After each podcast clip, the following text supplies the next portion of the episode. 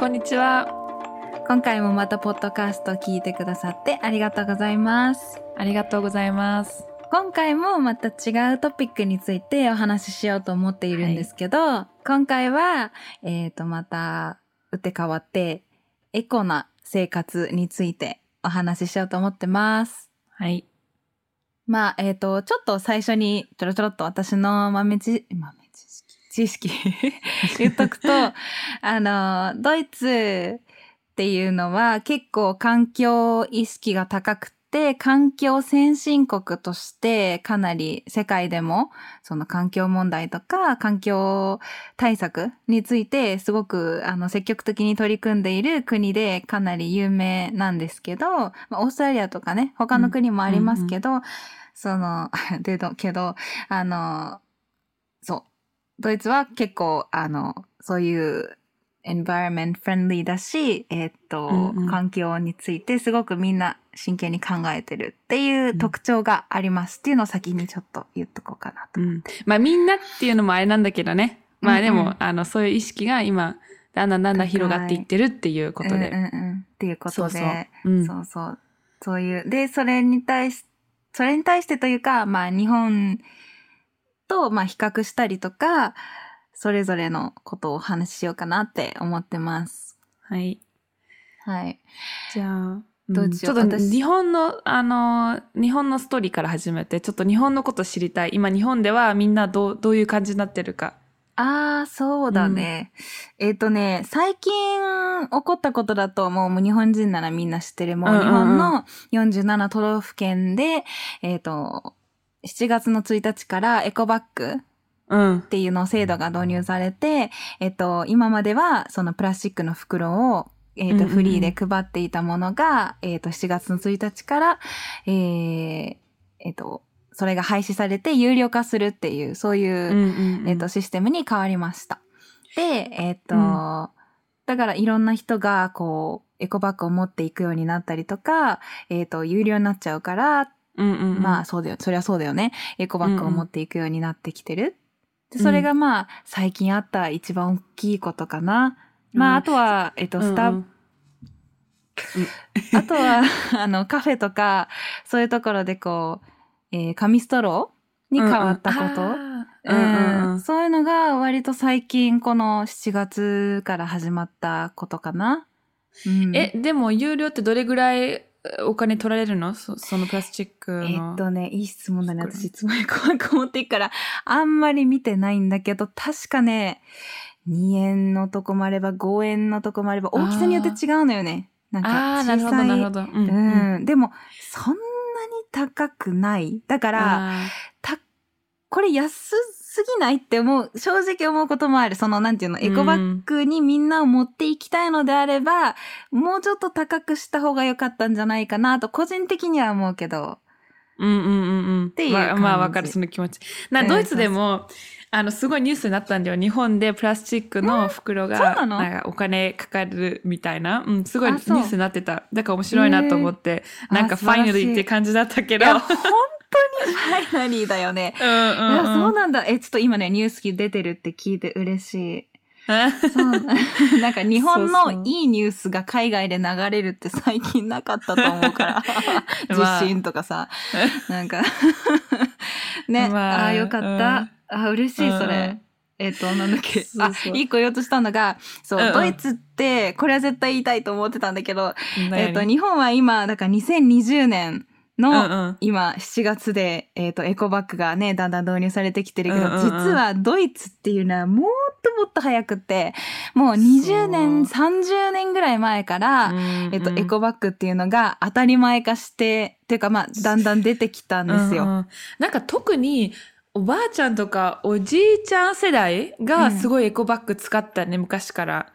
で、あなんかうん法律としていつからお金取るようになったのかちょっとわかんないんだけど、もう結構もうだいぶ前からもうプラスチックの袋あんまり使わないようにしてるよね、みんな。1900、えっ、とね、多分、うちらのお母さんかちょっと上の世代くらいのお母さんたちがちょうど子供が生まれたぐらいの時代だから、ごめん、すごい。香りすごい知ってるよね。そう。ね私全然わかんないから、19そういうの、いつからみたいな。数字が出てこない。1900、えっ、と、うん、だからうちらのお母さんたちの年齢プラス、えっと、5とか10とかしてもらって引いてもらえれば、あ、違う、それ生まれた年になっちゃうわ。だから、うん。うんまあだから30年、そうそう、だから私たちの年齢プラス10ぐらい？だから、あ、そう。うん。30とか、ぐね、40ぐらい？あ、でもまあ30、う？ん。なんかね、昔、昔っていうか、まあ、昔、そんな昔じゃないんだけど、あの、えー、えーなんだっけ、あの、ドラッグストアって言うんだっけ？あの、うんうん。あれね、カオルが よく言ってたとこ、ちょっと名前出しちゃいけないと思うけど。そこね。え、どういあの？う話 D がつくやつ。あー、オッケーオッケー。うんそうそう。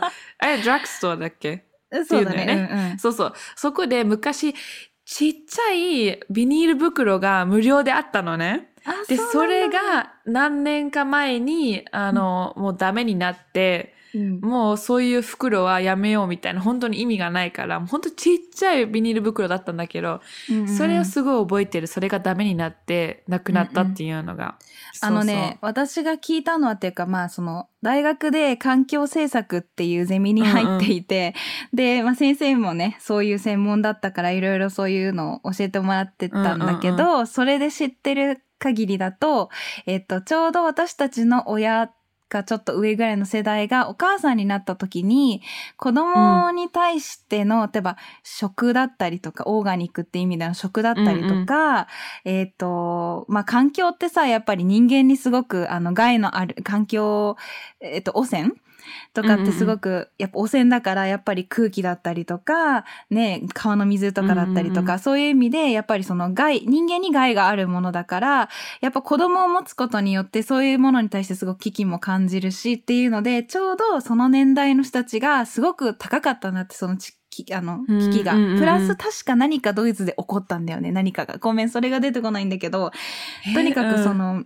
その時に、えっ、と、もうみんなが、もう一斉にそういう関心がバーって高くなって、えっ、と、うんうん20年、30年ぐらい前から、そのエコバッグとか、オーガニックとかいうのが出てきた年なんだって。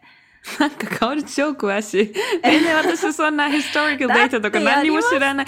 なんかもう普通に、なんかそういう意識があるから、全然なんか、まあ昔のこと気になってないっていうか、あんまりそうやってリサーチしたことない、はっきり言っ。だっててもう日常生活にな、そそうそうの、そういう土台っていうか、そういう状態で生まれてきた世代だから、私たちは。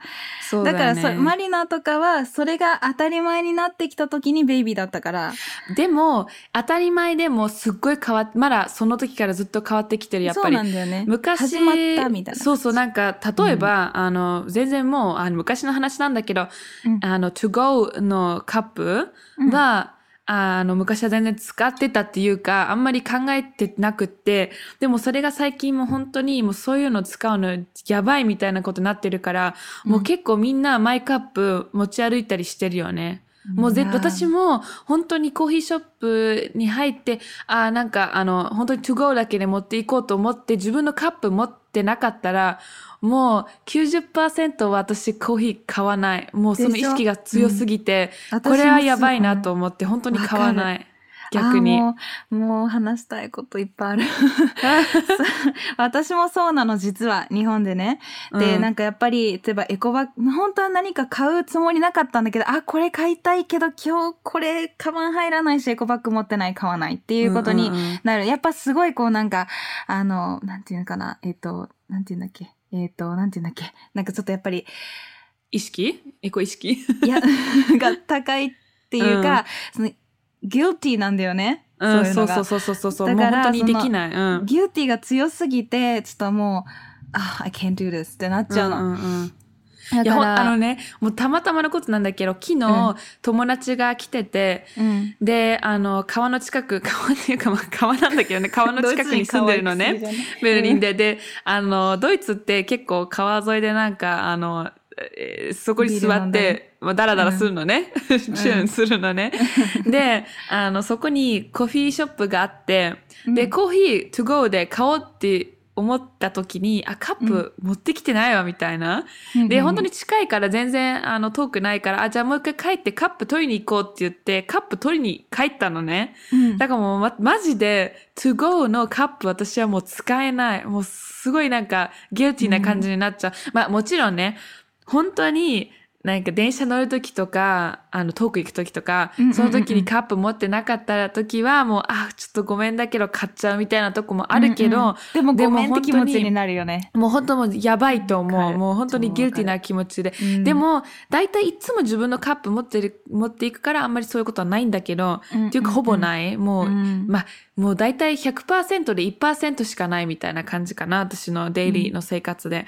で、まあそうなんだけど、で、あの、トゥゴーのカップをす家に、家に取りに行って、またそこに行ってコーヒー買ったのね。で、うんその時に、私全然もう考えてなかったんだけど、ドイツで、多分カオルも知らないと思うんだけど、うん今、なんか新しい、あの、えーリサイクルカップみたいなのが出て、まあちょっと名前言っちゃっていいのかな、リカップって言うんだけど、うんで、そのカップを一つのコーヒーショップで to go で持って行って、また次のコーヒーショップで、あの、返せれるのね。で、それでなんかデポジットがあるんだ。1ユーロとか何か。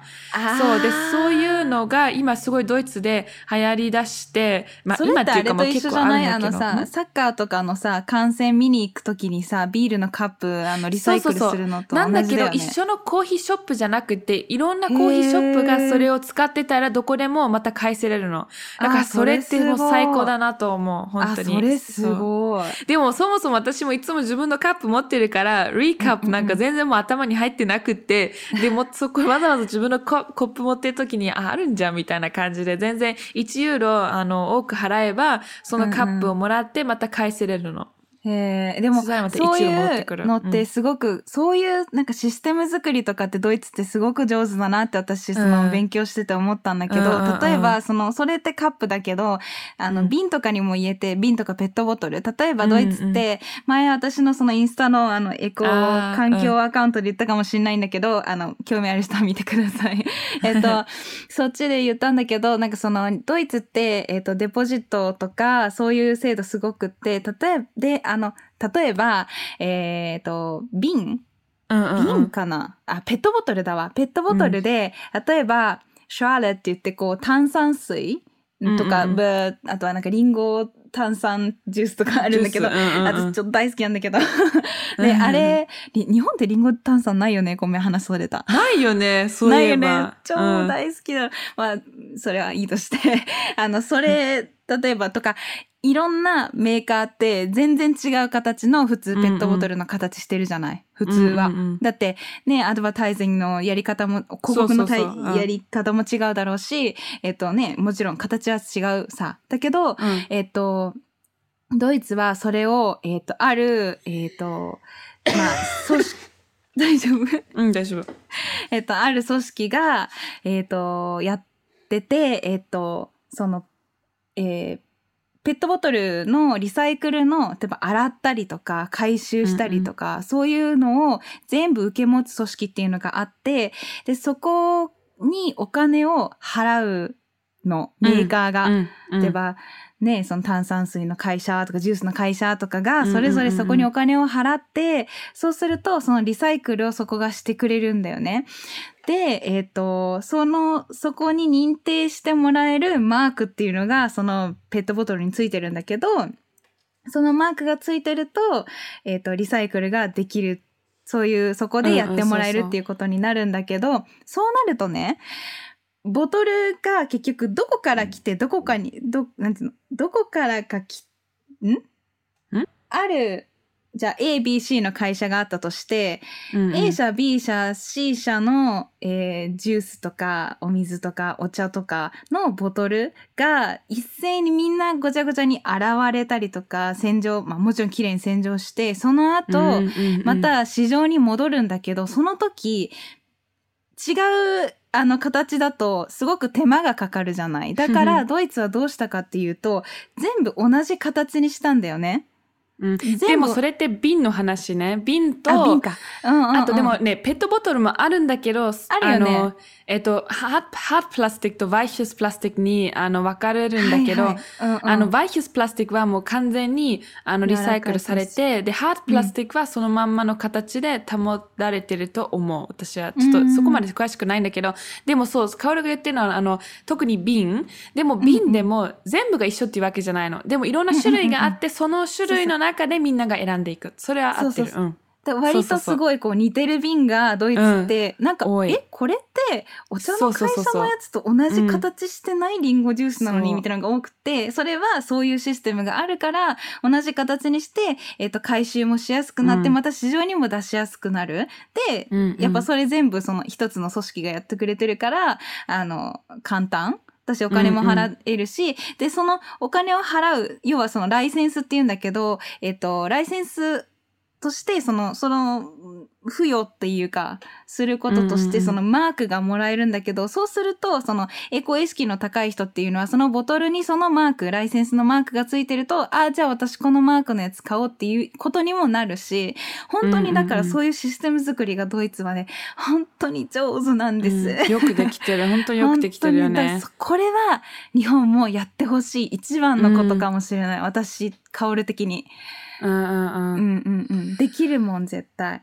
でもなんかとか思ったりして私も日本のことについてて、うんなんかやっぱりペットボトルでも100%リサイクルされてないとかってなって、なんかそういうニュースがあってね、日本でうんちょっとね、覚えてないんだけど、一人の男の人でも結構年の人だったと思うんだけど、うんペットボトル100%リサイクルできるようなテクニックをうん。作ったとかってそういうニュースがあったと思う。あ、ちょっ。とお、ちょっと覚えてないんだけど、うんうんうん探してみるわかんないや。うん。うんだからそういうのってやっぱ日本の方が結構考えるのがすごいみたいよ。なんかね、私も海外の外国人の人から聞いたのが、日本のリサイクルのシステムは世界の中でもすごいって言ってた。うんだからやっぱりその日本のいわゆる自動販売機とかで買うペットボトルでも、ま。できれば買いたくないけど、その、うんリサイクルは多分他の国よりも技術が高いっていうだけ。うんうんうんただそれが実際されてるか、どれぐらいされてるかって言ったら絶対100%じゃない。それはまあ、それはいつもそうだよね。ん、それは絶対そう。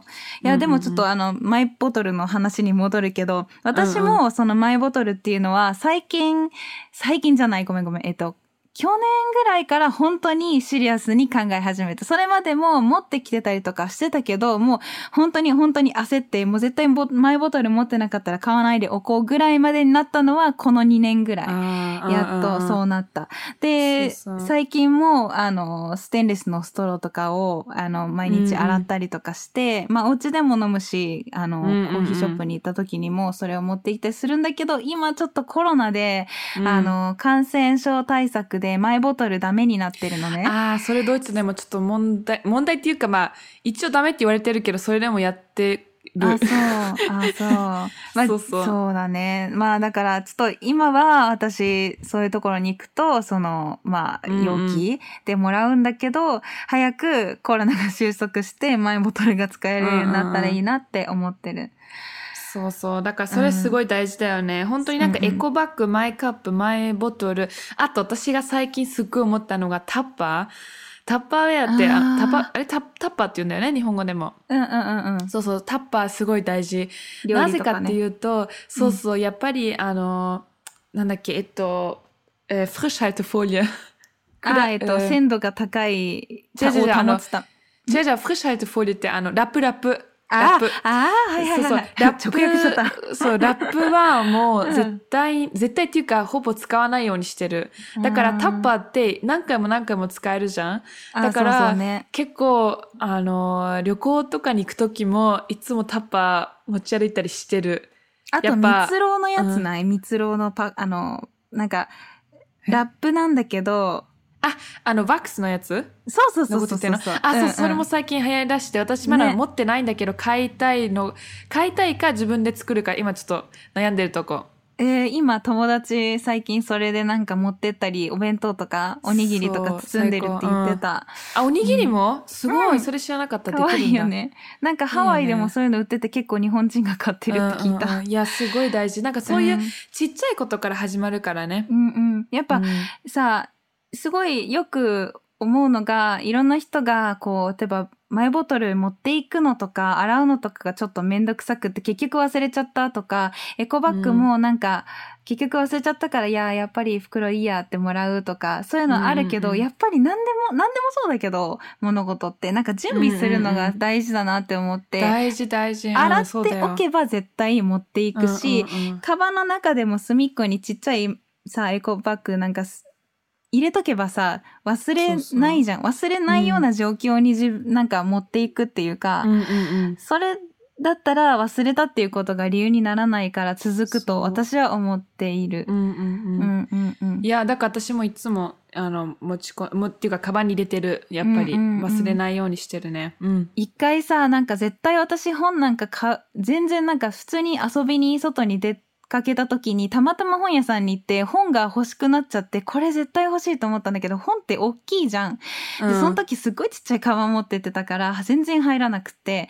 で、その時に、えっと、ビニール袋を、何に入れますかって言われて、えっと、あ、ごめんなさい、ビニール袋じゃなくって、紙袋あったりしますか？ってちょっと聞いてみたの。なんでかっていうあと、えっと、ビニール袋と紙袋って比べると、もちろんね、紙って木だから、あの、木を切り倒すって意味で環境に悪いんじゃないのって思うと思うんだけど、もちろんそう。だけど、今問題になっているのが、ヒートアップしているのが、ビニール袋がやっぱり海水に行ってしまって、やっぱり溶けないから、ずっと何千年も、えっと、残ってしまううんうんうん。っていうのが問題で、それが例えば魚の中に、あの、砕かれた、うんうん。えービニールが魚の中に入ってって、結局回り回って、その魚を私たちが食べてたりとかするから、うん。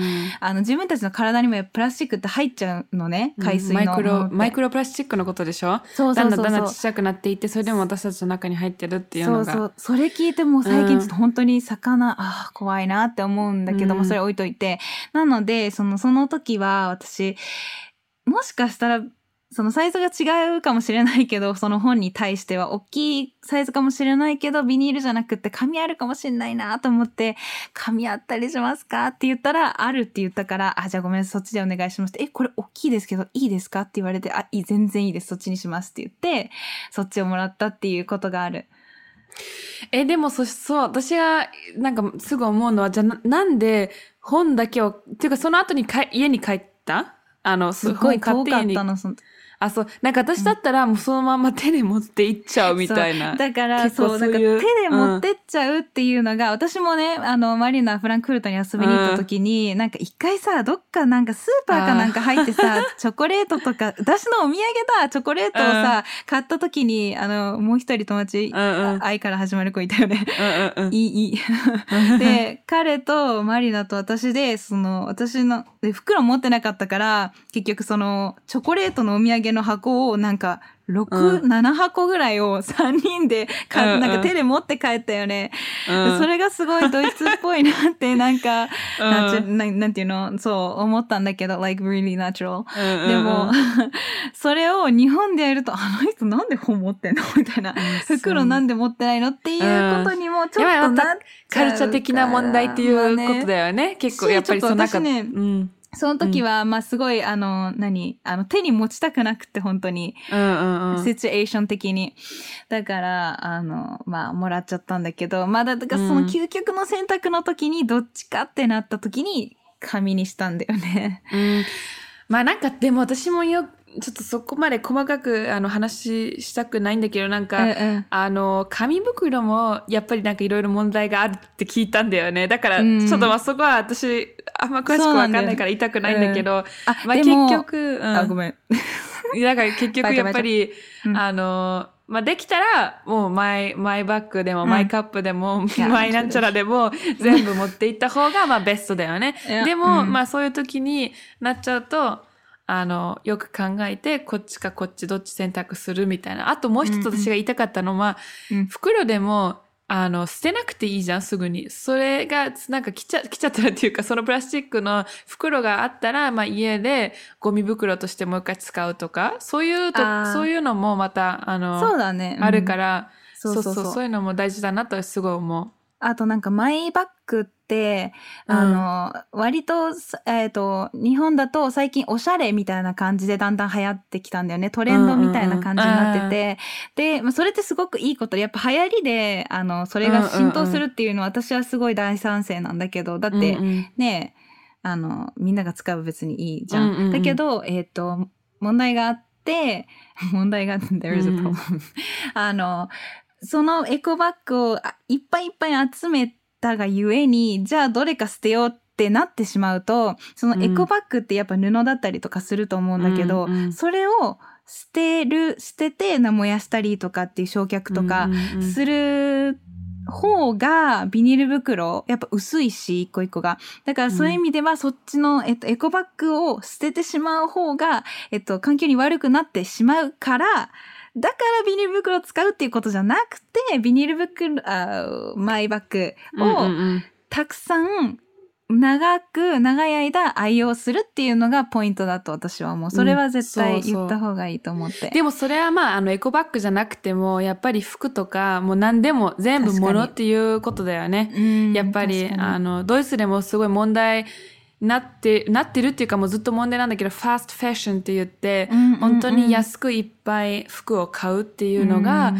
まあ、それはまたちょっとあの、one step further なんだけど、うん。あの、問題になってるから結構、セカンドハンドショッピングとかで、私たちは、あの、まあ、私たちっていうか私の友達とかの間ではすごいは流行ってるっていうか、まあそういう、あの、ライフスタイルにちょっとチェンジしようみたいな感じにはなってるね、うん。やっぱり。だから私も、あの、よくあ、フリーマーケットっていうんだっけ？うんうんうん。そうだよね。そこでよく服を買ったりするのがすごい好き。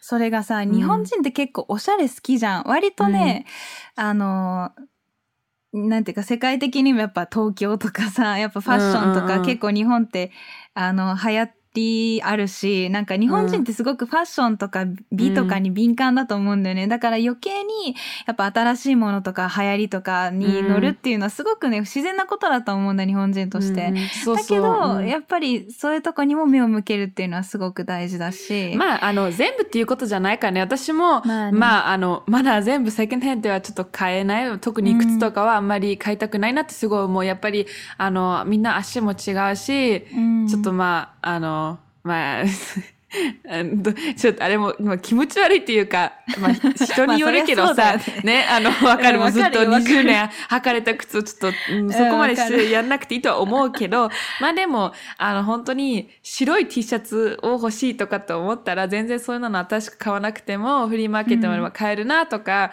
まあ、あの、可愛い T シャツがあったら、まあ安いしね。私、うんあの、2週間前にフリーマーケットで今着てるんだけど、2ユーロで買って、可愛いよねまあつまりマリナの服いつ400も円。も いや、なんかもう、可愛いっていうか、まあ普通、結構私、あんまりなん400か派手なもの着ないから、うん、あのシンプルで。そうそう、なんかシンシンプルなファッションっていう、まあファッションだよね。シンプルなファッションだから、結構、あの、セカンドハンドショップとかでも見つかりやすいっていうこともあるよね。だからそういう、うんまああの、ドイツ、ドイツでもヨーロッパでもそうなんだけど、やっぱりそういうシンプルなものがすごい流行ってる、流行ってるっていうか、まあずっとそういう、あの、ファッションだから、すごいセカンドハンドもしやすいっていうのもあるよね。